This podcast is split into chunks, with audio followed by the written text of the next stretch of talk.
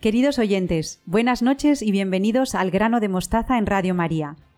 Teresa Jiménez, Estanislao Martín, Beatriz Hormigos, Victoria Melchor y una servidora estamos muy felices de seguir a su lado, ahora los miércoles.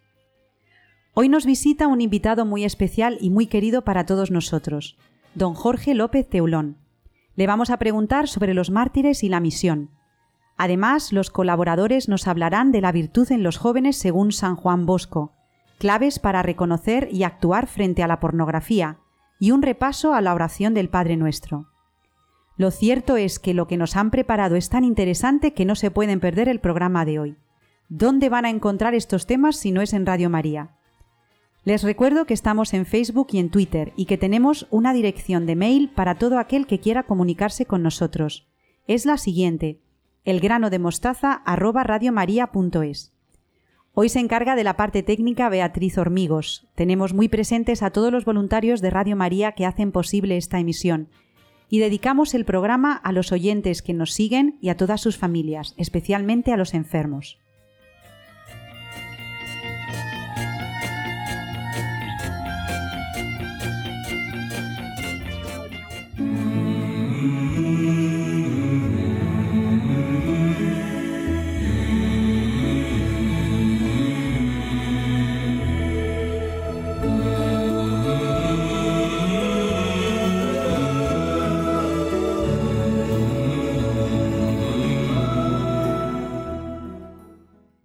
Comenzamos el grano de mostaza de hoy con un invitado muy especial y muy querido del programa.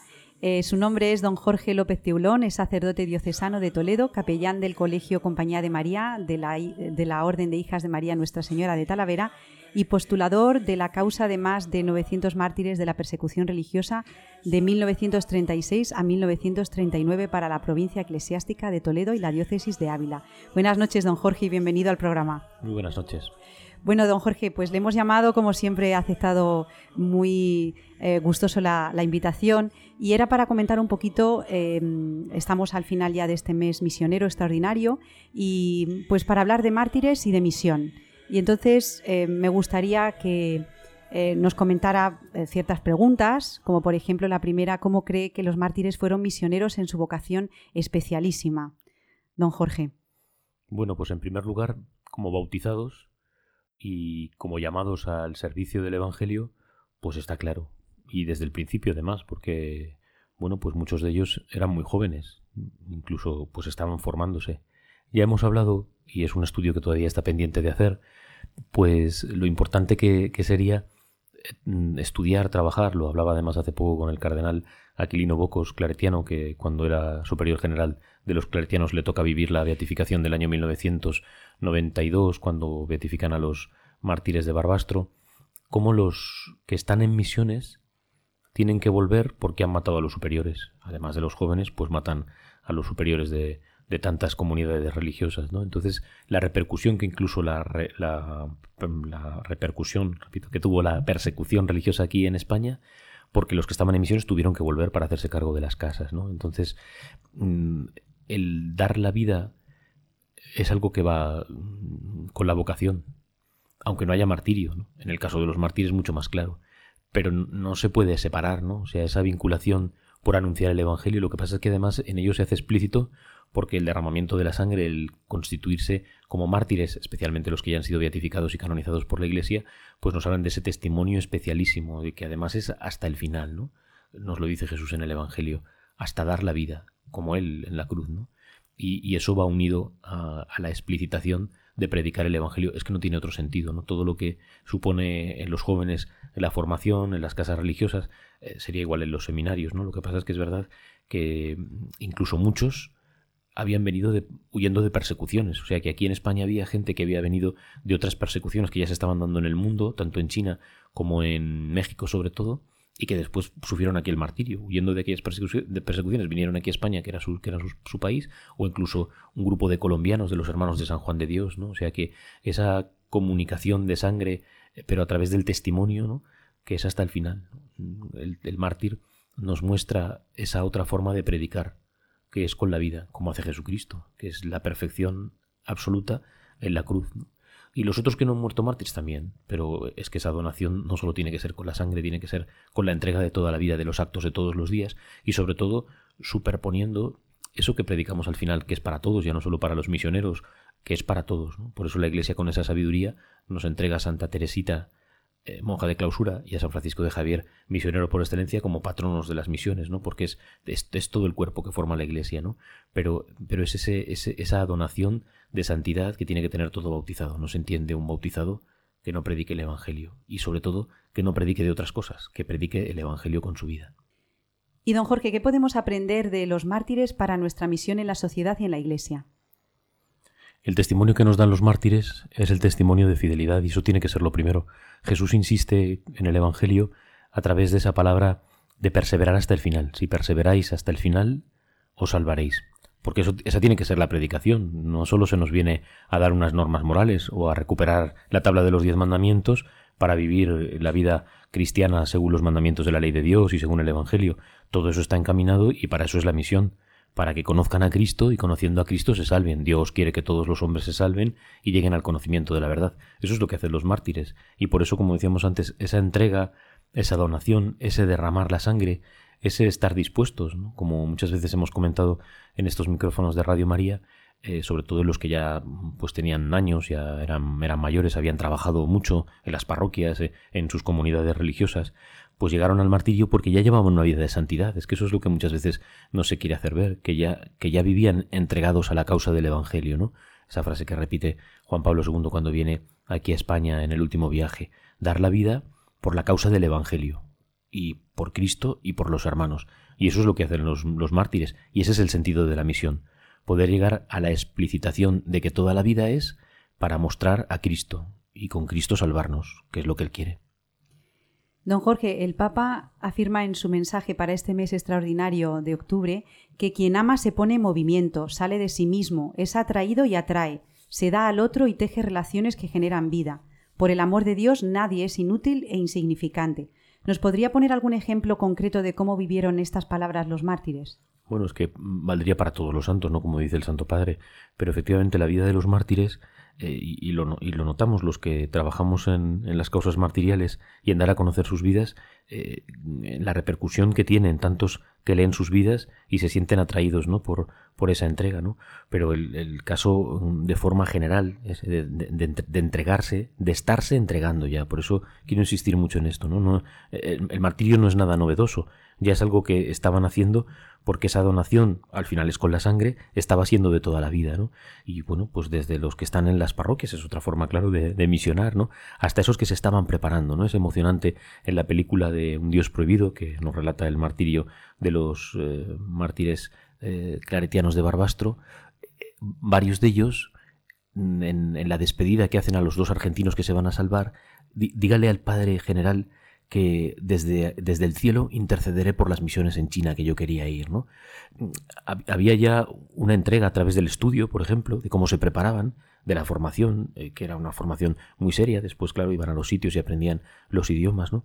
Pero, pero a través de todo ese trabajo intelectual, a través de la vida espiritual, de la preparación, pues para poder conocer el Evangelio y luego explicarlo en la predicación, de lo que tiene que ser un misionero, ¿no? De lo que, en lo que se tiene que entregar, ¿no? Y por eso mm, sus vidas, claro, pues podíamos ir desgranando eh, las de todos ellos, ¿no? La Iglesia ya ha reconocido a 1900 15 mártires, dentro de poco 1919, con cuatro que ya están sus beatificaciones anunciadas, y siendo por eso que si entendemos misión como ir a misionar, que es lo que celebramos en este mes extraordinario, los misioneros que trabajan, esta jornada del Domun que acabamos de celebrar hace unas semanas, si pensamos solo así, pues en los que trabajaban para la misión, pero después, tanto sean seglares como, como sean sacerdotes diocesanos, los mismos obispos incluso, los formadores de esos seminarios, de, esos, de esas casas religiosas, los candidatos, con la edad que se tuviera, pues el testimonio es el mismo, ¿no? De un deseo ardiente de amar a Jesús y de vivir para conocerle cada vez más,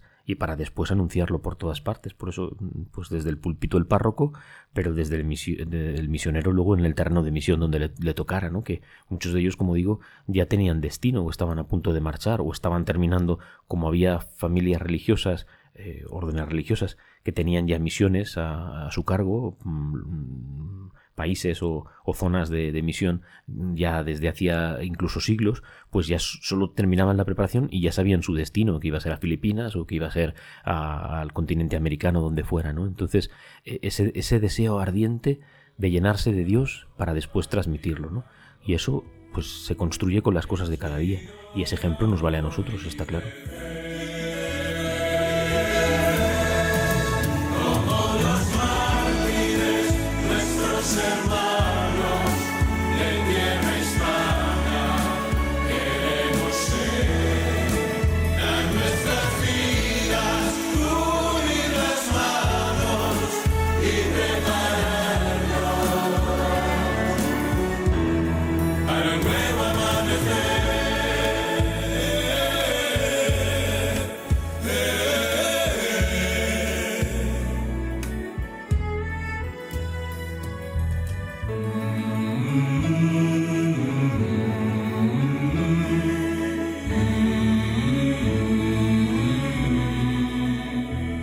En Radio María en el programa El grano de mostaza charlando con don Jorge López Teulón sobre mártires y misión. Y don Jorge, el Papa Francisco en alguna ocasión ha dicho también lo siguiente, que hay dos tipos de persecución contra los cristianos, la persecución explícita, violenta y brutal, y la persecución educada, disfrazada de cultura, modernidad y progreso. ¿De qué manera podemos nosotros reaccionar como misioneros, como los mártires, ante estos dos tipos de persecuciones? ¿Lo ha experimentado usted alguna vez o lo ha visto en el testimonio de los mártires? Pues en primer lugar, haciéndonos atractivos con nuestra vida. Vuelvo a repetir que estando llenos de Dios, estando enamorados de Cristo, viviendo en ese servicio para la Iglesia, pues es algo que a la fuerza se transmite, ¿no? Entonces es muy importante en la vida de los mártires descubrir ese testimonio de entrega y de fidelidad, y por lo tanto de servicio. Eh, con las dificultades que tuvieran entonces. ese paralelismo no es, mucha la gente que dice ahora, y yo lo he contado como, como experiencia, como, como, vivencia cuando empecé eh, al principio de los años 2000, eh, pues la gente decía, mm, pero va a volver a pasar aquello que pasó, ¿no? Y, en principio, pues yo creo que se puede seguir afirmando que no, por muchas revueltas y, y líos que estemos viendo actualmente y por muchas cosas complicadas que se estén viviendo, ¿no? A nosotros nos toca vivir estos tiempos, como les tocó a ellos vivir los suyos, y lo importante es que en estos tiempos, como en los suyos, como en épocas anteriores, eh, pues nosotros vivamos en la única verdad que es la del Evangelio y es la de Cristo, y haciendo expresivo todo eso en las cosas de cada día. Pues sí que me he encontrado en muchas ocasiones con situaciones dispares, ¿no? De, gente que, que y, muchas veces hoy en día eso de, querer como cambiar las cosas, ¿no? Transformar las cosas. Si está dicho en el Evangelio, no se puede cambiar, no podemos eh, expresar otra forma de evangelio y de comunicar a Cristo más que la verdad del evangelio, que es la que hemos recibido a través de la vida sacramental dentro de la Iglesia Católica. No hay otros parámetros, ¿no? Entonces ellos lo vivieron hace más de 80 años y nosotros lo tenemos que vivir ahora. Pero es siempre lo mismo. Y el mundo, porque para eso es así, ¿no? Cuando se nos enseña en el catecismo, con esa expresión que hay que entender, claro, del mundo, el demonio y la carne, pues eso sigue valiendo, porque el mundo sigue tirando de nosotros para hacer las cosas de forma mundanal, para ser egoístas, para pensar sobre nosotros. La parábola de Pulón y de Lázaro es no se habla del mal, ¿no? Ese caso de, del fundador de Zara con, ese dinero que él da para no, se habla de ser ladrones de, de, de, que Pulón se hubiese enriquecido ilícitamente no solo se dice que es rico el problema no es ser rico el problema es ser egoísta y entonces muchas veces cuando se propone a día de hoy, pues gente que, bueno, tampoco sabemos, yo no sé la vida cristiana de este señor, ¿no? Pero que públicamente ha pensado en la necesidad de los demás, pues es, es un testimonio. Luego, claro, si es católico, pues se completará ese testimonio, ¿no? Yo lo desconozco, pero como es un caso que ha salido en los medios de comunicación, pero lo que denuncia Cristo es ese solo mirarse así. Tenía un pobre junto a él y no, y de eso se trata. En el campo de la caridad, en el campo de la verdad, porque muchas veces disfrazar las cosas con otros argumentos, por eso hay que partir del Evangelio, de lo que nos enseña la Iglesia, y un aborto ha sido un aborto siempre, un asesinato es un asesinato siempre, la eutanasia va a ser eutanasia siempre, y las cosas que nos enseña la Iglesia en los campos morales, eh, como eran, siguen siendo, y para eso tenemos la apoyatura del catecismo, del código, y sobre todo la palabra del Evangelio. Entonces, es verdad que toda esa dificultad se tuvo y se va a tener porque el mundo quiere vivir al mundo del mundo, ¿no? nos lo enseñan los santos. Sé carnal y vivirás al modo carnal, sé espiritual y vivirás al modo espiritual. Eh, los libros antiguos pues utilizaban otro lenguaje, claro, y entonces eh, la imitación de Cristo, eh, ese famoso libro de Kempis, pues está rodeado de otra serie de títulos que, se, que, que encabezan así, los, los, los, títulos de los libros son así, el combate espiritual, o sea, que, que esa lucha que nos enseña San Ignacio entre el bien y el mal va a existir siempre. Entonces se trata de saber quién está enfrente para poder mantenernos en la verdad. Y es un combate, no lo olvidemos. No podemos eh, tirar, eh, no podemos eh, luchar con, con, armas blandas, ¿no? es un combate y hay que enfrentarse al mal.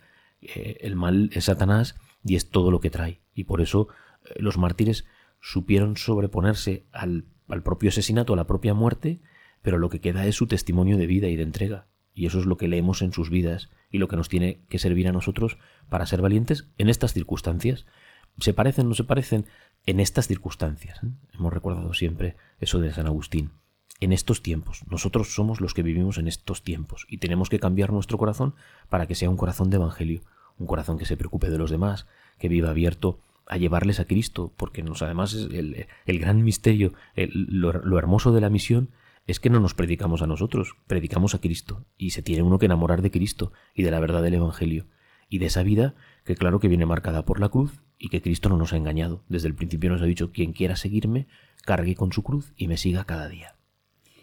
Bueno, don Jorge, pues para finalizar, si le parece, le pedimos una palabra de ánimo para todos los que sufren persecución por responder a la misión que todos tenemos en la Iglesia. Pues es eso, es que lo decimos muchas veces, se nos tendría que caer la cara de vergüenza de decir que nosotros tenemos dificultades, que las tenemos, tenemos una serie de dificultades reales en la sociedad, pues eh, es verdad que podíamos haber cuidado mucho más el mundo político, haber preparado gente para la política, en, lo social, en un montón de cosas, ¿no? Incluso pues en, un cierto enfrentamiento que hay por parte de algunos contra la Iglesia, pero cuando ves a personas, ¿no? Esa, esa mujer que ha estado en Pakistán durante años encarcelada, cuando sabes que en la China hoy en día hay gente que por defender la verdad de la fe, que por ser sacerdotes, pues como pasaba aquí, solo por pertenecer a la Iglesia están en la prisión, en la cárcel, esos son los que de verdad sufren la persecución. Los sacerdotes religiosos, religiosas seglares, que todos los años son asesinados por motivos de fe, no menos de 20, 25 todos los años, ¿no?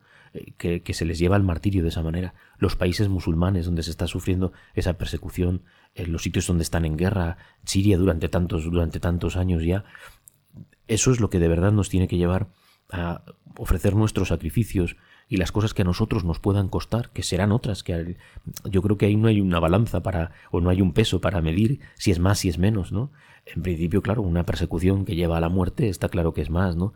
Y que no nos olvidemos de rezar por ellos y de ofrecer sacrificios y, y de tener ese, ese pensamiento siempre en nuestra oración por la gente que de verdad sufre por el nombre de Cristo. Y cuando nosotros hagamos bien las cosas, porque nos lo dice Jesús en el Evangelio, también seremos perseguidos. Y Cristo dice, bienaventurados, felices por ser, se, da, se da tan, tan de bruces contra lo que nos gusta, que es no sufrir, no padecer, no tener enfermedad, no tener dificultades, que no haya ningún problema, pero Jesús nos lo dice bien claro en el Evangelio, eh, solamente de esta manera, a través de ese deseo de vivir en la verdad. Y eso, pues normalmente acarrea que se nos lleve a tribunales, que haya dificultades, ser perseguidos, ser denostados, ser arrinconados, que nos dejen de hablar. Bueno, pues con eso tenemos que contar. O sea, aquí la cosa es, eh, además, hacerlo con humor, llevarlo con humor, humor porque Cristo nos lo, ha, nos lo ha avanzado en el Evangelio, ¿no? Eh, ese recuerdo y término de Van Tuan cuando, cuando cuenta que estando en la cárcel, los carceleros para burlarse y, y sobre todo para interceptar las cartas de, de Roma, les obligó a que le enseñaran latín. Tenía que tenían que enseñarles latín para poder leer la documentación de Roma, ¿no? Y entonces eh, luego le pidieron que les enseñara canciones, ¿no? Y entonces él decía, mientras yo estaba eh, despertándome, escuchaba al carcelero que mientras hacía sus ejercicios de gimnasia, antes de levantarnos a todos, cantaba a voz en grito el Beni Creator que yo le había enseñado cambiando algunas palabras porque no lo, hacía bien, pero, pero era eh, increíble que un carcelero comunista estuviese alabando al Espíritu Santo mientras nosotros estábamos sufriendo eso, ¿no? Bueno, pues con ese sentido del humor, ¿no? Que, que muchas veces en unas circunstancias dices, pero ¿cómo además eh, puede haber momento para, para hacer broma con todo esto, ¿no? Pues él que lo pasaba lo contaba de esta manera y, y mientras el otro a voz en grito cantaba el Beni Creator, pues él alababa al Espíritu Santo para que le diera fuerza y pudiera seguir hasta el final. Luego él fue liberado y ya conocemos pues la, historia del cardenal Bantuán, que es muy famosa, ¿no? Pero de esa manera, ¿no? No solo con ese optimismo que muchas veces nos venden, sino con esa alegría profunda que viene de la unión con Cristo. Es de donde tenemos que partir.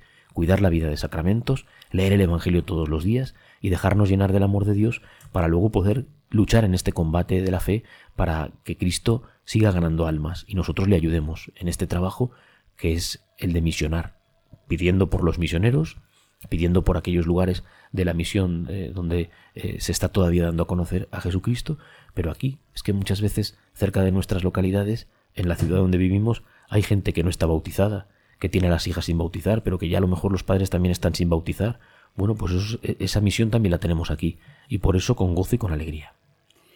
Ha sido un gozo hablar con don Jorge López Teulón, que es el postulador de más de 900 mártires de la persecución religiosa del 36 al 39 para la provincia eclesiástica de Toledo y de la diócesis de Ávila.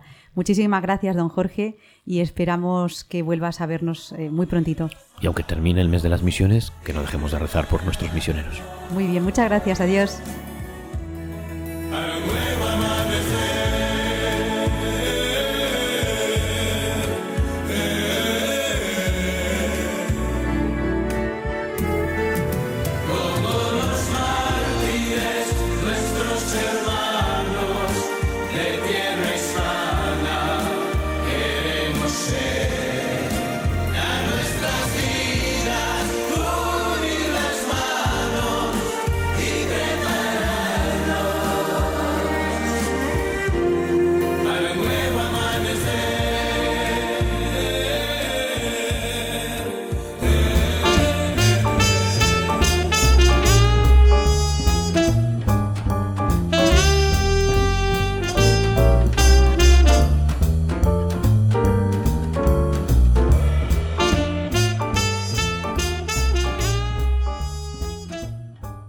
Continuamos en el grano de mostaza esta noche de miércoles con Beatriz Hormigos y Victoria Melchor. Buenas noches, Victoria. Buenas noches, Ana. Buenas noches, Beatriz. Hola, Ana, buenas noches. ¿Cómo estáis las dos? Contadme. Pues muy bien, aquí con muchas ganas de empezar la nueva temporada. Sí, sí, sí, muy bien. Bueno, Beatriz, pues vamos con ella. Pues venga, ya sabemos que en otras temporadas vimos los consejos que nos dio San Agustín y Santo Tomás para los jóvenes estudiosos, para mejorar en sus estudios. Pero nosotros, como profesoras que somos, sabemos que no todo debe basarse en los estudios, sino que para que la educación de un niño sea completa también tenemos que educar su yo interior. Por ello, esta temporada, si os parece, vamos a tratar un nuevo libro de San Juan Bosco, que como ya sabes me encanta su trabajo, Ana, y que se titula El joven cristiano, aunque su verdadero título es un poquito más largo, El joven instruido en la práctica de los deberes en los ejercicios de la piedad cristiana. De este libro vamos a estudiar solamente el prólogo y la primera parte, que es la más interesante, donde San Juan Bosco nos detalla cuáles son las cosas necesarias que debe conocer un joven para ser virtuoso. ¿Y por qué has elegido este libro, Beatriz? Pues este libro lo he elegido porque podemos decir que es como un programa de espiritualidad dirigido a los jóvenes. A continuación vamos a desgranar los puntos que trataremos a lo largo de la sección en estos nuevos meses sucesivos, que son los siguientes, Ana. Cosas necesarias a un joven para llegar a ser virtuoso. Lo digo con las palabras que escribió el santo, ¿vale? Cosas de que debe huir especialmente la juventud. La siguiente sería siete consideraciones para cada día de la semana. Los seis domingos y la novena a San Luis Gonzaga. Y la última sería sobre la vocación. San Juan Bosco nos va a presentar unas líneas maestras para que los jóvenes puedan llegar, llevar perdón, una vida cristiana y santa. Sabemos, como ya hemos dicho en otras ocasiones, que don Bosco parte del amor generoso de Dios a los jóvenes. Para él la religión es la mayor fuente de felicidad. La devoción no debe ser un fastidio, que muchas veces no, oh, hay que ir a misa, oh, hay que rezar, no, no, no. Todo lo contrario. Se ha de servir a Dios con alegría, pues la falta de alegría es la falta de gracia. Y para San Juan Bosco, hacerse santo es más fácil, puesto que la confesión nos devuelve la gracia y por lo tanto la felicidad. Sí, qué importante es esto, Beatriz. Yo cuando lo leía, mm, eh, el tema de la alegría, servir a Dios con alegría, porque es una falta de, gracia. Si estamos en gracia de Dios, no nos falta nada, nada más. Entonces, eso de mantener la alegría durante toda nuestra vida y en todas las cosas que hacemos, qué importante es, ¿verdad? Además dice, dice aquí el santo que la religión es la mayor fuente de felicidad. Esto yo creo que nos va a dar para, para reflexionar en esta nueva temporada, principalmente en el mundo de los jóvenes. Y Beatriz, ¿qué necesita un joven para ser virtuoso? Pues debe tener adquiridas las siguientes virtudes. La primera de ellas es el amor de Dios y el amor al prójimo, como siempre, ¿no? Todo debe partir de Dios y para Dios. Si todos nuestros actos y todos nuestros pensamientos los basamos en Él, no podremos equivocarnos.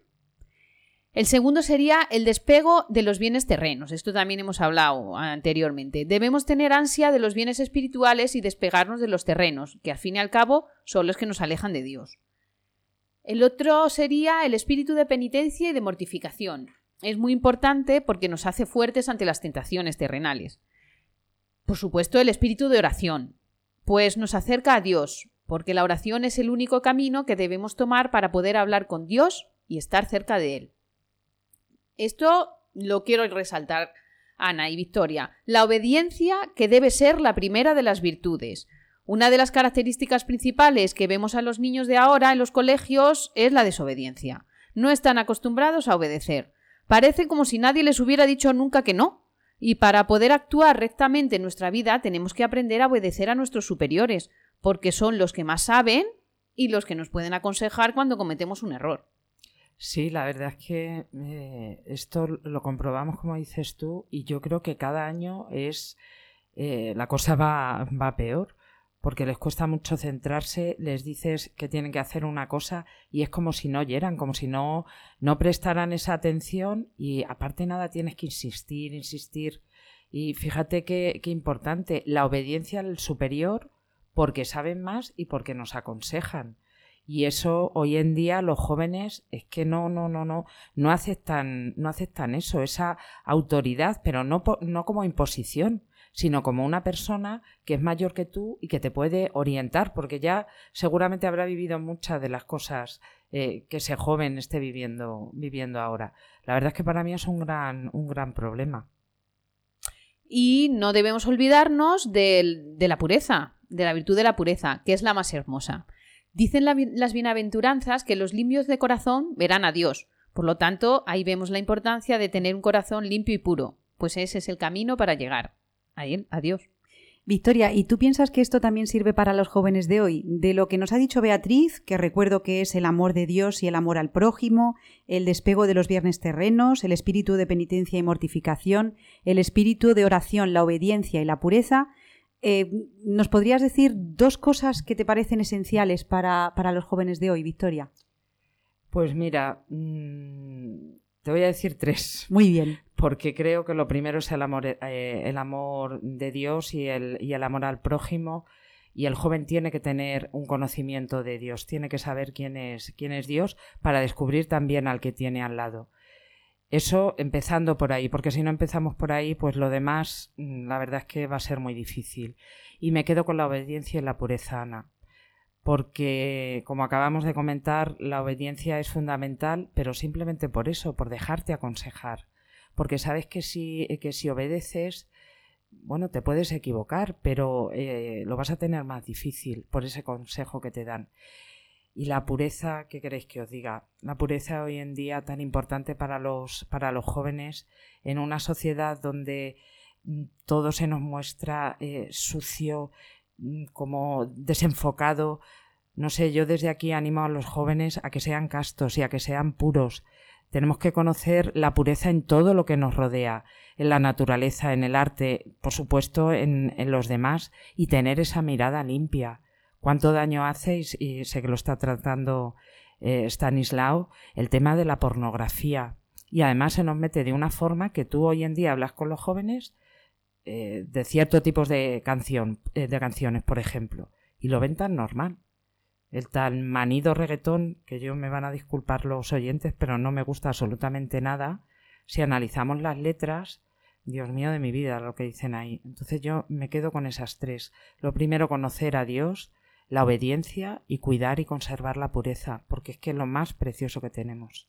Fíjate además, Victoria, que es que eh, nos viene de perlas para lo que luego nos vas a contar en unos minutos, que es eh, la primera petición del Padre Nuestro, ¿no? ¿Cómo, cómo podemos eh, trabajar la obediencia? Primero porque nos dirigimos a Dios, que es nuestro Padre, Sí, obedecer a Dios. sí, luego, sí. luego nos lo cuentas, ¿eh, Victoria?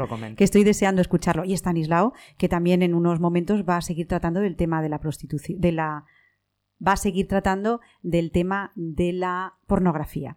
Bueno, Beatriz, ¿en qué se basa el método de San Juan Bosco para alcanzar la virtud? Pues Ana, los pilares en los que se basa su método son la instrucción religiosa, la práctica de la piedad, las devociones, en particular a la Santísima Virgen María. No dejar a los jóvenes ociosos, que estén ocupados siempre con sus deberes o con el juego o en, el cuarto. Nos pone como ejemplo las vidas de los santos que practicaron la virtud desde la infancia. Estoy segura que vamos a aprender muchísimas cosas, que nos van a ser muy útiles para ayudar a nuestros hijos y a nuestros alumnos a ser buenas personas, personas santas, basándolo todo en el amor de Dios. Bueno, pues ya para terminar, eh, me gustaría que nos dijerais, para todos los que nos oyen, padres, educadores, que si pudierais poner alguna tarea concreta a nuestros oyentes para este mes, de las que hemos dicho que en las que se basa el método de San, de San Juan Bosco. Y bueno, Beatriz, que si también nos puedes adelantar de qué vas a hablar el mes que viene. Entonces, Victoria, si quieres, a ver, ¿qué, qué podemos mm, poner de tarea a nuestros oyentes? Pues yo les pongo de tarea la obediencia. Que se Sí, practique en casa, que ¿no? se practique en casa, en actos muy, muy sencillos. A todos nos ha costado de, de niños eso que nos decían de obedece a la primera. La primera vez que te lo digo tienes que obedecer. Pues bueno, los padres que tengan paciencia con los hijos y los hijos que intenten obedecer a la primera.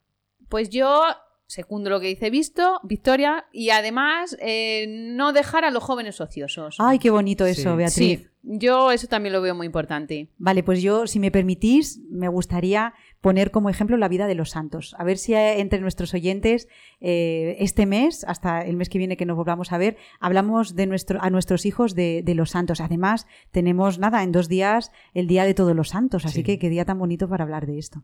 Bueno, Beatriz Hormigos, Victoria Melchor, un placer como siempre. Eh, os doy muchas gracias y hasta el mes que viene. Y Victoria, hasta dentro de un momento. Adiós. Adiós. Adiós.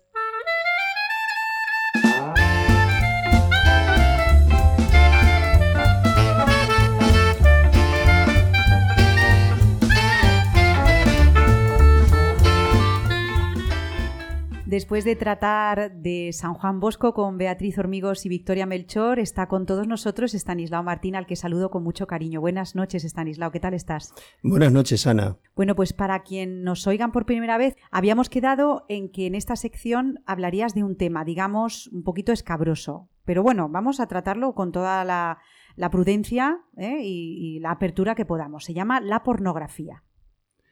Pues sí, así es, efectivamente. Decíamos que es un tema incómodo, en cierto modo tabú, yo creo que cada vez menos tabú, pero lo sigue siendo, y hay que hablar de él. Hay que hablar de él porque es una especie de epidemia que nos está afectando y además a nivel global, ¿no? Eh, no estamos hablando de un juego, de lo que pues en Estados Unidos sobre todo se llamaba, se sigue llamando, un entretenimiento de adultos. No, no, no, es un tóxico, un tóxico, un veneno que hace mucho daño tanto a las personas de manera individual como a las familias, como a la sociedad entera en general. Estanislao, ¿qué te parece si empezamos por el principio? Pues hombre, es por donde hay que empezar siempre todas las Sí, es que cosas. hay gente, hay gente que ya te digo yo que empieza por el final, la casa por el tejado. Pues vamos a empezar por el principio, Stanislao. Muy bien, pues a mí me gustaría plantear, antes de entrar en el tema, dos cuestiones, ¿no? Dos cuestiones previas.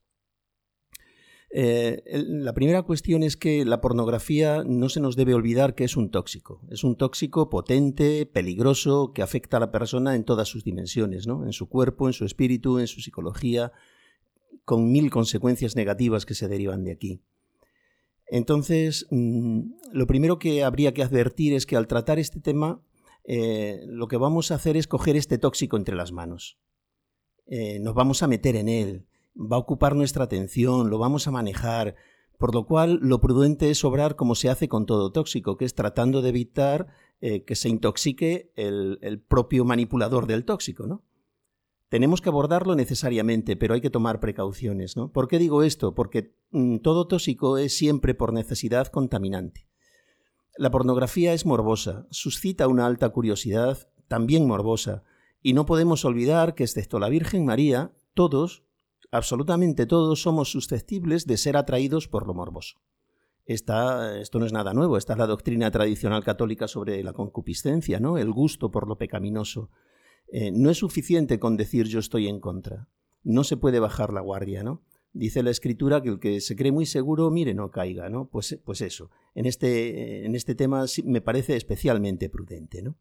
Me gustaría, si te parece, Ana, leer un testimonio mm, de un texto, de un libro, eh, Atrapados por el sexo, de un profesor del CEU, don Carlos eh, Chiclana, él es psiquiatra, eh, ha estudiado mucho este tema y ofrece algunos testimonios interesantes. Entonces me gustaría leer mm, algún texto, como digo, mm, de, este libro, de Atrapados en el Sexo, precisamente donde mm, se puede ver el peligro que hay eh, de la pornografía si no, si no nos acercamos a ella con alguna prudencia. Nos dicen Estanislao en Radio María que es necesario tratar de temas abstractos de una manera concreta y si podemos ofrecer el testimonio de alguna persona, mejor que mejor. Entonces yo creo que, nos va a venir pues, estupendamente. Pues esto es un testimonio eh, de una chica. A ver, tengo que decir que todos los testimonios que aparecen en el libro que ahora mismo tengo entre las manos, Atrapados en, el Sexo, eh, el autor los ha desfigurado, siendo reales, pero los ha, desfigurado para mantener el anonimato de sus pacientes, lógicamente. ¿no? Entonces, bueno, pues aquí va a hablar de una chica respecto de su padre, a lo mejor en la realidad es una esposa respecto de su esposo, pero eso nos da igual. Eh, dice así, cuando tenía 13 años lo pasé muy mal. Descubría lo que se dedicaba mi padre por las noches en el ordenador. Todas las noches después de acostarnos oía a mi padre hasta muy tarde, no sabía lo que hacía y me intrigaba mucho. Un día al encender el ordenador me saltaron varios links de un chat y personas con nombres curiosos. Empezaron a decir cosas que me sonrojaron mucho. Mi horror, mi susto, mi parálisis, como si se me hubiese quedado, como si me hubiese quedado sin aire, lo que pasó en ese momento por mi cabeza no lo podría describir. ¿Qué es esto? ¿Era esto a lo que se dedicaba mi padre? No puedo explicar el horror que había dentro de mí. Me moría. ¿Qué se suponía que debía hacer yo entonces? Se me pasó de todo por la cabeza. En casa no se hablaba nada de estos temas. Nunca me han dicho una palabra. En el cole nos habían hablado, pero a mí me quedaba muy lejos. Todas las noches iba mi padre al ordenador. Yo lo oía y lo pasaba fatal. No se lo podía decir a nadie, era horrible. Empecé a dormir fatal, a soñar de todo, y lo peor era lo que me imaginaba, porque si había descubierto eso, ¿qué sabía yo si había algo más detrás? A los pocos días volví a entrar en el ordenador y me pasó lo mismo, así varias veces. Mi reacción era la misma siempre, el horror y cerrar. ¿Qué clase de gente era esta? Siempre me preguntaba el por qué y para qué. ¿Por qué no está contento en casa? ¿Por qué necesita a otras? ¿Es que ya no quería a mi madre? ¿Y a nosotros? me venían mil preguntas a la cabeza. Me dije, si a mi padre le atrae todo esto, por algo tendrá que ser. Quería entender lo que hacía, así que empecé a investigar sobre el tema. Necesitaba saber por qué mi padre lo hacía. Estaba hecha un lío, me veía acorralada, no se lo podía contar a nadie. El caso es que me metí en páginas al principio, me daba muchísimo asco lo que allí veía, tenía arcadas y lloraba al ver todo eso. No entendía qué tenía de atrayente. Me dije, no puede ser que esto le atraiga tanto y le guste, así que empecé a probar a hacer lo que veía hacer. Me enganché y mucho. Me sentía fatal. Hasta aquí el testimonio de esta chica, eh, por lo que decía al principio, ¿no? Porque esta chica se metió en este mundo sin tomar precauciones y, bueno, el autor lo titula Fui a rescatarte y me ahogué. Sí, bueno, lo que decías tú antes, que nadie estamos eh, libres de, la, lo morboso, ¿no? De, la curiosidad. Oye, esta chica pues quería saber qué hacía su padre por las noches. Y mucha gente y muchos niños empiezan por la curiosidad, como decías antes, Stanislao. Sí, sí, así es. No es de una forma, eh, como te digo, em, que ellos lo hagan conscientemente, sino, bueno, este, esta página me lleva a esta, este anuncio me lleva a lo otro, y muchas veces se meten en mundos para los que no, o sea, no estamos preparados ni deberíamos estarlo, ¿no? Claro. Eh, entonces, si te parece, Ana, eh, a mí me asaltaba cuando me saltaba la, siguiente idea, ¿no? Eh, muchas personas, gracias a Dios, podemos escapar de esto porque podemos decidir no hacerlo, pero hay algunas personas que no tienen más remedio que estar metidos eh, en este mundo por pura necesidad, ¿no? Investigadores, eh, policías, por ejemplo, personal de la Administración de Justicia, eh, censores en donde queden, mm, que bueno, pues siguen quedando en algunos sitios, ¿no? psiquiatras. A mí me gustaría pedir a los oyentes una oración por todos ellos. Si, si te parece, no tenemos mucho tiempo, pero podríamos hacer una oración breve, espontánea, de manera muy, muy, muy rápida, ¿no? Entonces nos ponemos en oración y le pedimos al Señor que vele y cuide por todas estas personas que necesariamente tienen que manejar este tóxico entre sus manos. Lo pedimos por intercesión de la Virgen María, ella que es Madre de Pureza, que cuide de todos estos hermanos nuestros que no tienen más remedio que estar con el veneno entre las manos. Pues yo hago mía también esta oración por todas aquellas personas que mm, realizan esta labor tan importante en la sociedad y Stanislao, ¿tú cómo te has sentido al, preparar estos temas? bueno, pues a ver, yo no tengo ninguna experiencia en este campo, ¿no? Entonces lo digo sin ningún mérito y, sin ninguna culpa, vamos. Simplemente eh, me parece que es algo de lo que hay que hablar, es un tema que hay que tratar, eh, hay que meter luz porque la oscuridad hace mal. Entonces hay que hablar de ello, hay que sacarlo a la luz, como digo. Y, mm, a ver,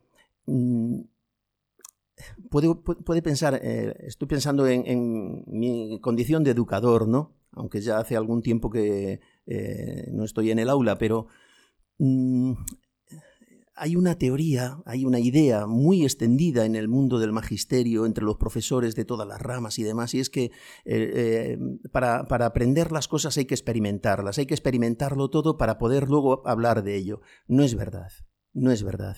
O sea, no necesitamos entrar a ver eh, páginas que no queremos ver para poder hablar de ellas. Basta saber que existen, ya está, nada más. Ya sabemos de qué va, ¿no?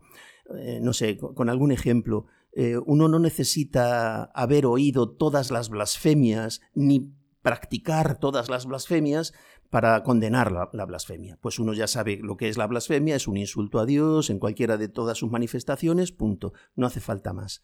¿Por qué? Pues por, lo mismo que decía antes, porque podemos correr este riesgo, ¿no? Entonces, no es verdad que haya que experimentarlo todo. Algunos tienen obligación, pues estas personas por las que hemos rezado, ¿no? Tantos informáticos, por ejemplo, tantos policías, bien, pues lo tienen que hacer por obligación. Los demás no tenemos. Basta con que, con que sepamos de qué va esto, de qué se trata, punto, pues ya está. Bueno, Stanislao, pues mira, vamos llegando ya al final porque esto es un tema que nos va a dar para, muchos programas, pero creo que para los oyentes va a resultar de mucha, de mucha luz de lo que vas a hablar ahora. Decías que basta con saber de qué va la pornografía, que no hay que experimentarlo ni que nos produzca ningún tipo de, violencia y podemos estar formado y ayudar a los demás. Pues bien, Stanislao, yo te pregunto, ¿de qué va esto? ¿Podrías definir qué es y qué no es la pornografía? Pues sí, voy a responder con dos definiciones que mm, recoge el doctor Peter Kleponis, Peter C. Kleponis, un psiquiatra de Estados Unidos que lleva muchos años tratando este problema. Es un hombre católico, colaborador de la televisión, de la cadena de televisión de la Madre Angélica, mm, está dedicado a formar a personas además en estos temas. Bien. Eh, en una obra que a mí me parece muy recomendable, titulada Pornografía, comprender y afrontar el problema, es de la editorial Voz de Papel. Bien, pues él incorpora dos definiciones. Una es suya propia, que la elaboró en 2008, y la otra es la que da el Catecismo de la Iglesia Católica y él la recoge en su libro. ¿no? La suya dice así, Pornografía es cualquier imagen que lleva a la persona al uso de otra persona para su propio placer sexual. Está desprovista de amor, intimidad, sentido de la relación o profundidad. Puede ser muy adictiva. Esto último mm, me gustaría repetirlo, Ana. Puede ser muy adictiva, y de hecho lo está siendo en muchos casos. La definición del catecismo está en el punto 2354, y dice así. La pornografía consiste en dar a conocer actos sexuales reales o simulados fuera de la intimidad de los protagonistas, exhibiéndolos ante terceras personas de manera deliberada. Ofende la castidad porque desnaturaliza la finalidad del acto sexual atenta gravemente a la dignidad de quienes se dedican a ella, actores, comerciantes, público, pues cada uno viene a ser para otro objeto de un placer rudimentario y de una ganancia ilícita. Introduce a unos y a otros en la ilusión de un mundo ficticio. Es una falta grave. Las autoridades civiles deben impedir la producción y la distribución de material pornográfico. Pues yo creo que Stanislao, para el primer programa en el que vamos a tratar de la pornografía, hemos sentado las bases para ya poder ir em, pues em, trabajando sobre este tema. Pero me parece muy muy interesante lo que eh, nos decías al principio de que hay que estar preparado, de que no basta solo con decir a mí esto no me afecta, yo no tengo este problema, sino que este problema es real y que tiene solución, Stanislao, que, es, que hay esperanza. A mí me parece que esto que acabas de decir es muy importante. No hay ningún problema del tipo que sea que no tenga solución y este problema tiene solución. Es verdad que es difícil y es verdad que tiene sus consecuencias muy negativas, pero vamos utilizando sobre todo eh, palabras del doctor Cleponis, ¿no? se puede volver otra vez a restaurar la integridad de la persona, porque la pornografía lo que hace es que divide y destruye a la persona. Entonces se puede restaurar a la persona. Pues sí. con este eh, mensaje de esperanza, Estanislao, vamos a trabajar. O sea, no estamos aquí denunciando a nadie, ni estamos eh, poniendo el, ¿no? el dedo en el ojo, sino que estamos diciendo hay un problema, los problemas se nombran y cuando empezamos ya a ser conscientes de este problema vamos a intentar buscar soluciones, pero que nuestro tono en ningún caso es de ataque ni de, ¿no? ni de censura, sino de este es un problema real. Al contrario, es que hay mucha gente sufriendo muchísimo con, este asunto. Entonces vamos a tratar de darles un poquito de ayuda en la medida que podamos. Bueno, Estanislao, pues con este tono que caracteriza Radio María y desde el grano de mostaza animamos a todos nuestros oyentes a que traten en familia de este tema que nos propone Estanislao Martín y a que nos cuente sus experiencias o sus dudas, como hacen, ¿verdad, Stanislao? Que nos, eh, nos escriben especialmente a ti, a la dirección de correo elgranodemostaza arroba radiomaria.es. Stanislao, muchísimas gracias y rezamos mucho por estas personas ¿eh? que, que lo necesitan y que ahí nos tienen. Muy bien. Les pedimos también una oración por nosotros. Muy bien. Un abrazo, Stanislao. Adiós. Adiós, adiós. adiós.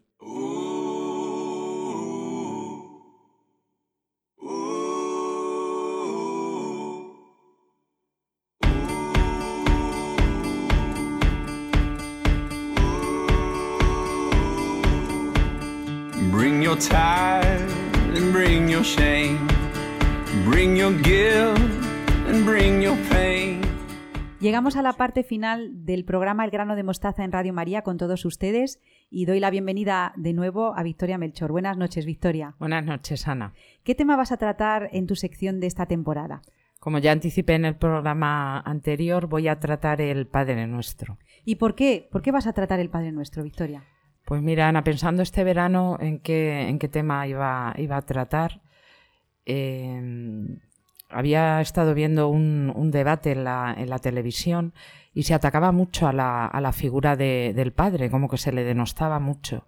Y dije, pues ¿por qué no tratar en, en Radio María el Padre Nuestro para ir desgranando no solamente la figura del Padre, sino teniendo como eje central a Dios como Padre? ¿Y tú crees, Victoria, que necesitamos reconocer a Dios como Padre? Esto es, eh, podemos decir que es una novedad del cristianismo. Dios no es un ser que está en su mundo ausente, sino que es nuestro Padre. ¿Tú crees que, necesitamos recuperarlo? Sí, para mí es fundamental recuperar la figura del Padre y fíjate, Ana, eh, Jesús viene a revolucionar todo en el Antiguo Testamento no se atrevían a nombrar a Dios por su nombre y muchísimo menos a llamarle Padre. Sin embargo, cuando a Jesús le preguntan, Maestro, ¿cómo debemos orar? Él les dice, tenéis que rezar, orar así. Padre nuestro. La primera palabra que, emplea Jesús es Padre. Además, mm, eh, no se traduce en el, en el Nuevo Testamento, no se traduce como Padre, sino que se traduce como si fuera de una forma cariñosa, es Abba, que quiere decir como padrecito, papito. Por tanto, yo creo que, Jesús también está como reivindicando, podríamos decir así, la figura del Padre. Es fundamental. Dios como, como, un padre de familia que organiza toda la casa, podemos fijarnos en, en un padre eh, humano, por decirlo así, y es el que es uno de los pilares de la familia junto con, con la madre y es necesario. Por tanto, llamar a Dios Padre, que es lo que provoca en el hombre, que nos sentamos, sintamos muy unidos a Él y sobre todo, que para mí me parece fundamental, el hombre se siente amado por Dios. Qué importante. Yo creo que en este mundo no hay nada más importante que eso, el sentirse, el sentirse amado. Y Victoria, lo siguiente que decimos en la oración es que estás en los cielos. ¿Por qué tú crees también que es fundamental eh, esta segunda petición o esta segunda afirmación? Decir que Dios está en los cielos y no en, no sé, en todas partes o en la naturaleza.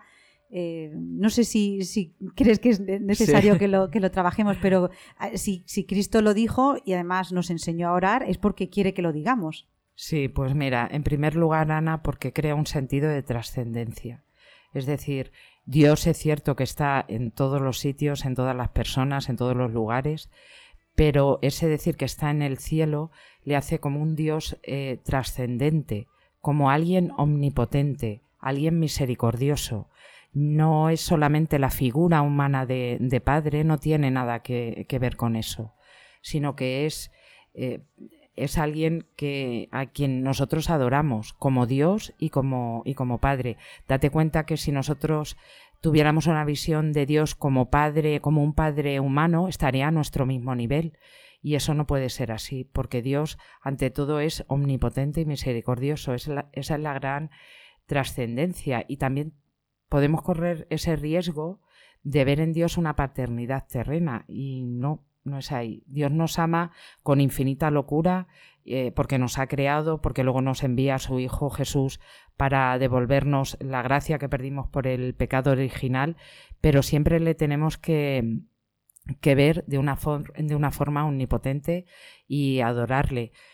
Hoy en día, pues bueno, hay una especie de sincretismo y Dios, eh, a Dios se le nombra de muchas formas, la madre naturaleza, el Dios que está en, las cosas y bueno, pues los católicos sabemos que, Dios para nada es para nada es así. Me gustaría leer una, una frase de Santa Teresita de Lisieux. Dice, a veces cuando mi espíritu está tan seco que me es imposible sacar un solo pensamiento para unirme a Dios, rezo muy despacio un Padre nuestro y luego la salutación evangélica. Entonces esas oraciones me encantan y alimentan mi alma mucho más que si las rezase precipitadamente un centenar de veces. ¿Qué dice Santa Teresita con esto? Pues que ella se, en sí misma, se ensimismaba rezando el, el, Padre Nuestro, porque ahí claramente ve la presencia de, Dios. Y Victoria, ya para llegar al final, eh, ¿Tú dónde crees que nos lleva la oración de Dios como Padre? O sea, ¿tiene algunas consecuencias para nuestra vida como cristianos, como, como creyentes? Pues mira, Ana, la principal es que si yo llamo a Dios Padre, es porque me reconozco hijo. Entonces soy hijo de Dios. Por tanto, eso implica que yo debo actuar como hijo de Dios. Es decir, cuando yo estoy rezando el Padre nuestro, suceden dos cosas. Reconozco a Dios como mi Padre y a la vez tengo que actuar como hija de, ese padre. Vuelvo a repetir, no es un padre humano, sino que es eh, Dios Padre divino. Por tanto, mis obras y mis acciones tienen que estar en, consecuencia. Siempre sin olvidar, por supuesto, que es un Padre misericordioso, que me ama. Dios nos habla también a través de la, de la palabra. Pero hemos de ser como ese templo del Espíritu Santo, templo de Dios, porque somos hijos de Él. Bueno, Victoria, pues si te parece, animamos a todos los que nos escuchan eh, desde Radio María a que vuelvan a rezar el Padre Nuestro y sobre todo que lo hagan en familia, porque un Padre Nuestro, además de ser la oración por excelencia, nos va a hacer todos eh, volver a esa filiación divina de la que tú nos hablabas, ¿no? Llamar a Dios Padre implica que nosotros somos sus hijos y por lo tanto, Victoria, también hermanos. Sí, sí, sí.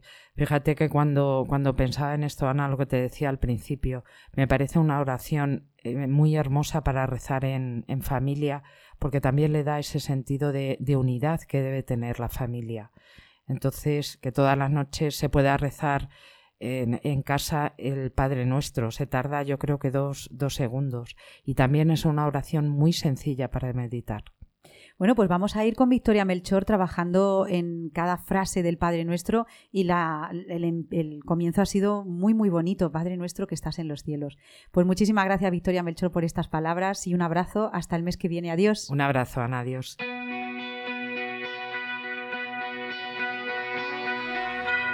Terminamos hoy nuestro programa número 51. Ha sido un gozo contar con la presencia de don Jorge López Ceulón, Beatriz Hormigos, Victoria Melchor y Estanislao Martín, y tratar de temas como los mártires y la misión, San Juan Bosco y sus consejos para que los jóvenes alcancen la virtud, la necesidad de poner nombre al problema de la pornografía y la primera petición del Padre Nuestro. Si desean conocer más acerca de la Radio de la Virgen, pueden consultar las últimas noticias en la siguiente página web www.radiomaria.es. Recuerdo, por ejemplo, que con motivo del vigésimo aniversario de Radio María en España, la Radio de la Virgen va a salir a la calle a través de una exposición itinerante, bajo el título Una radio que cambia vidas. Además, si alguno de ustedes desea recuperar algún programa, solo tienen que visitar la página www.radiomariapodcast.es. Ya saben que nuestra cita radiofónica son los miércoles a las 9 de la noche y que pueden contactar con nosotros en cualquier momento a través de la dirección de mail elgranodemostaza@radiomaria.es. Muchas gracias por habernos elegido y esperamos contar con todos ustedes dentro de un mes, el próximo 27 de noviembre de 2019. Hasta entonces, seguimos conectados en Radio María. Les dejo con los servicios informativos. Adiós.